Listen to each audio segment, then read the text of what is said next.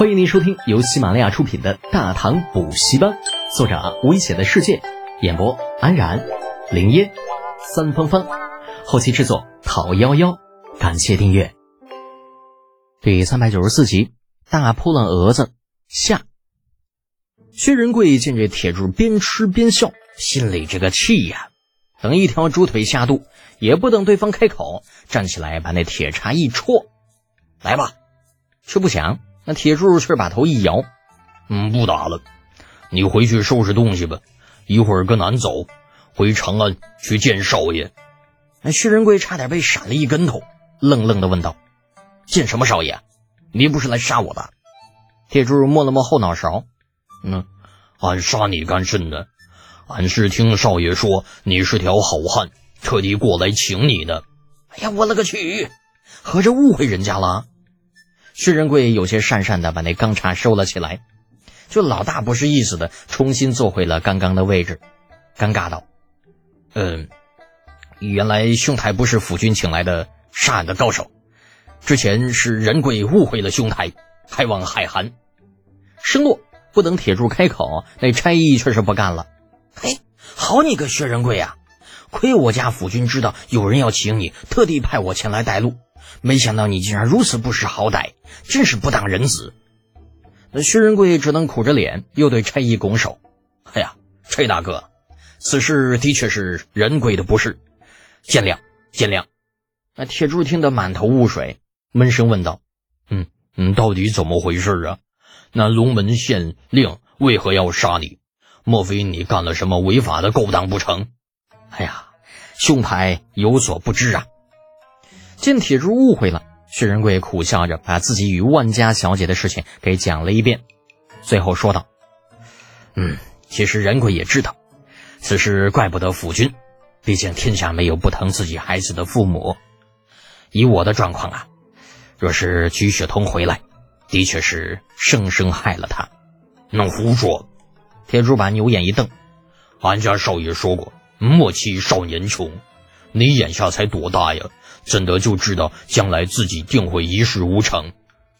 一句“莫欺少年穷”，说的薛仁贵是眼圈发红，朝着铁柱拱拱手：“兄台，不是人鬼看不起自己，实在是……哎，嗯，是什么呀？就俺铁柱，本以为你是条好汉，才跟你说这些。那要是你自己都不知道上进，你今日就当俺没来过，俺也只当没见过你这人。”那随行而来的差役倒是个好人，见铁柱似乎动了真火，也不喷薛仁贵了，转头对他说道：“哎呀，将军有所不知啊，薛礼并不是没有上进心，实在是这些年被打击的狠了，这才失了劲头。嗯嗯，此话怎讲啊？哎呀，还不都是因为他太能吃了，我们全县上下就没人敢用他，生怕被他给吃穷喽。嗯，原来是这样啊。”铁憨憨不由得想到了遇到李浩之前的自己，在望向薛仁贵的目光中则充满了同病相怜，大力的握住他的肩膀。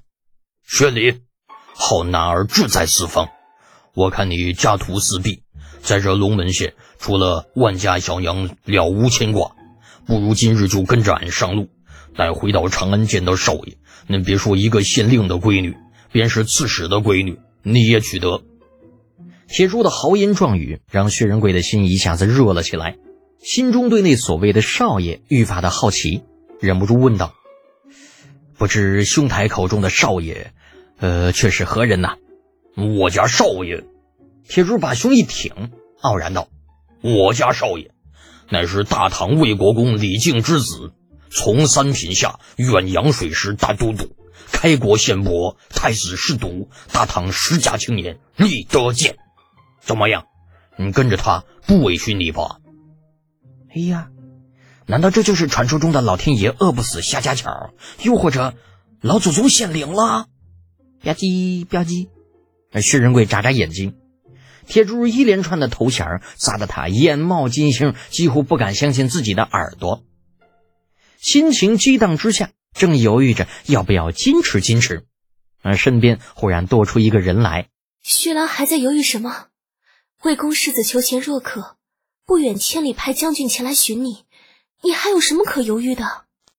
雪桐，你你怎么来了？我我我该不会是在做梦吧？那薛仁贵像是触电了一样，嗖的一下就跳了起来。铁柱的出现注定会改变某些东西，比如薛仁贵的从军之路，又或者薛仁贵未来的另一半。当然了，这其中也有李浩的一部分因素。毕竟，如果他不说，铁柱也不可能知道薛仁贵，更不可能去找他。而李浩却并不知道绛州龙门县发生的一切。告别袁老道，离开妓院，先是把处于极度兴奋中的李雪燕送回仁成王府。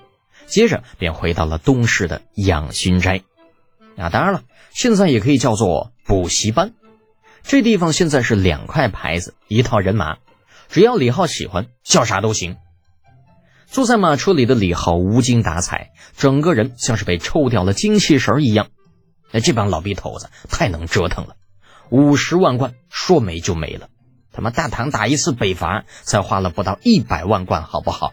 那可是好几十万人的战争啊！但关键人家北伐那家伙还见着回头钱了呢，那么多的牛羊、战马，还有金银，学院有什么呀？就花了五十万贯，就弄出一破镜子。哦，对了，还有那个沥青。可李浩实在想不出来，这沥青在大唐能够派上什么用场？难道还真能拿出来修一条高速公路不成吗？转过街角。养心斋近在咫尺，马车车厢外，鼎沸的人声略小了一些。常在这条街上做生意的都知道这里是谁的地盘，谈生意什么的都尽量压低声音，免得吵到了贵人。眼瞅着就要到家门口的时候，李浩只觉得这车厢似是被什么东西撞了一下，然后就听闻车外“哎呦”一声，接着就听有人在喊：“哎，停车，停车，撞着人了！”